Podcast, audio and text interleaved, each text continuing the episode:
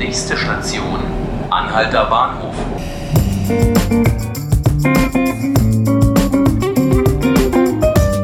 Herzlich willkommen, liebe Zuhörerinnen und Zuhörer. Mein Name ist Markus Lücker und Sie hören 5 Minuten Berlin, den Podcast des Tagesspiegels. Ich spiele heute mal Frühwarnsystem, denn am kommenden Sonntag findet wieder der Berlin-Marathon statt. Mittlerweile ist es die 46. Ausgabe des Wettlaufs und es wird wieder mal eine gigantische Menge an Teilnehmenden erwartet. Letztes Jahr waren es noch rund 44.000 Läuferinnen und Läufer. Dieses Mal sollen es sogar noch mehr werden. Allerdings werden auch wieder zahlreiche Straßen gesperrt. Am Montag ging es bereits mit ersten Änderungen am Straßenverkehr los und bis Sonntag soll das noch weiter zunehmen. Zu den Details zum Marathon habe ich jetzt meinen Kollegen Leonhard Scharfenberg ins Studio eingeladen. Mit ihm will ich darüber reden, womit wir so für den kommenden Sonntag und die Zeit bis dahin rechnen müssen. Ja, äh, hallo Leonhard. Ja, hallo. Vielleicht kannst du mir ja erstmal so ein paar Eckdaten geben. Ich hatte schon erwähnt, es werden sehr, sehr viele Läuferinnen und Läufer erwartet. Wie viele wären es denn in diesem Jahr genau? Also in diesem Jahr sind es tatsächlich Letztes Jahr, hast du ja gesagt, waren es noch 44.000. Dieses Jahr werden mit 46.000 oder sogar mehr gerechnet.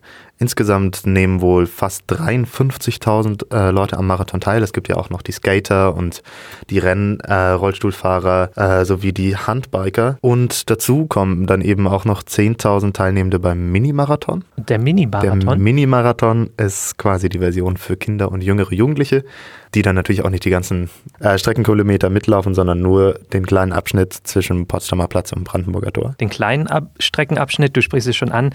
Wo wird es denn tatsächlich bei der vollen Länge gelaufen? Also wo, wo geht die Strecke lang für diesen Marathon? Die Strecke unterscheidet sich ganz leicht zwischen den Skatern und den Läufern. Ähm, die Skater laufen ja am Samstag, die Läufer sind am Sonntag dran.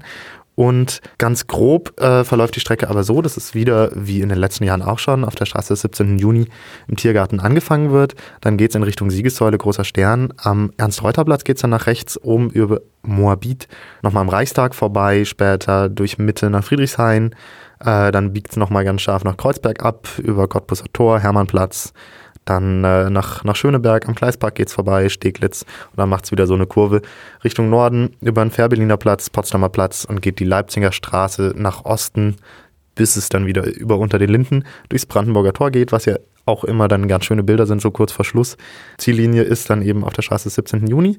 Die Skater laufen eine ganz ähnliche Runde, das können Sie auch online bei uns einsehen. Das sind nur ganz kleine Veränderungen, die halt für Inline-Skater einfach besser zu laufen sind als äh, für hm. die befußten Kollegen. Klar, da muss man ja dann auch irgendwie auf die Straßenbeschaffenheit nochmal ein bisschen mehr achten. Das heißt also auch in diesen Gegenden ist dann, wo jetzt demnächst die Straßen gesperrt werden, beziehungsweise seit Montag die Straßen gesperrt sind? Ähm, ganz genau so ist es. Seit Montag, du sprichst es schon an, seit 6 Uhr am Montag ist schon die äh, Straße des 17. Juni zwischen der Itzerge-Rabin-Straße und dem Platz des 18. März, also dem äh, Brandenburger Tor, gesperrt. Das wird auch noch so weitergehen. Die Straße des 17. Juni ähm, und der Platz des 18. März werden jetzt in den nächsten Tagen bis Freitag schrittweise immer weiter und weiträumiger gesperrt. Am Freitag folgen dann auch noch andere Straßen, zum Beispiel die Ebertstraße zwischen Bären, äh, Behrens und Scheidemannstraße und ähm, auch noch andere Straßen rund ums Brandenburger Tor und den Reichstag. Am Samstag geht es dann natürlich richtig los, da ist ja schon Marathon. Hm. Äh, ab 9 Uhr gibt es ein komplettes Halteverbot entlang der Strecke. Da wird dann auch rigoros abgeschleppt, wie die Polizei da heute angekündigt hat. Zwischen 14.30 Uhr und 19 Uhr ist die äh, Strecke des Minimarathons. Das ist quasi der Abschnitt der Strecke zwischen Potsdamer Platz und Brandenburger Tor äh, gesperrt. Es gibt ganz viele weitere Sperrungen zwischen 12 und 19 Uhr und der Skatermarathon fängt ja dann eben um 14.30 Uhr an. Also im Prinzip kann man einfach zusammenfassend sagen, diese gesamte Strecke, die ich vorher so ein bisschen skizziert habe, ähm, ist möglichst zu meiden mit dem Auto. Heute hat der Verantwortliche der Berliner Polizei auch gesagt, äh, dass man darüber nachdenken sollte, den gelungenen autofreien Sonntag äh, von vergangener Woche doch einfach zu wiederholen und das Auto zu Hause stehen zu lassen. Ich glaube, das ist kein blöder Ratschlag. Dann am Sonntag geht es direkt so weiter. Hm. Um drei Uhr morgens äh, fangen am Sonntag schon die Halteverbote an. Das heißt, auch für Nachtschwärmer, äh, die ihr Auto dann irgendwo stehen lassen, könnte es ein bisschen übel ausgehen.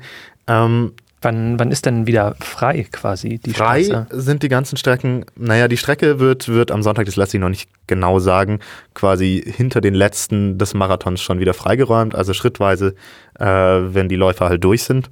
Aber spätestens Dienstagmorgen ist wieder alles komplett freigeräumt. Das meiste ist allerdings schon am Montag um 6 Uhr in der Früh äh, beseitigt. Dann ist nur noch so ein kleiner Abschnitt auf der Straße des 17. Juni. Du hast jetzt ja auch bei der offiziellen Pressekonferenz, hast du das angehört, was die dort äh, zu der ganzen Veranstaltung gesagt haben, also was der Veranstalter gesagt hat.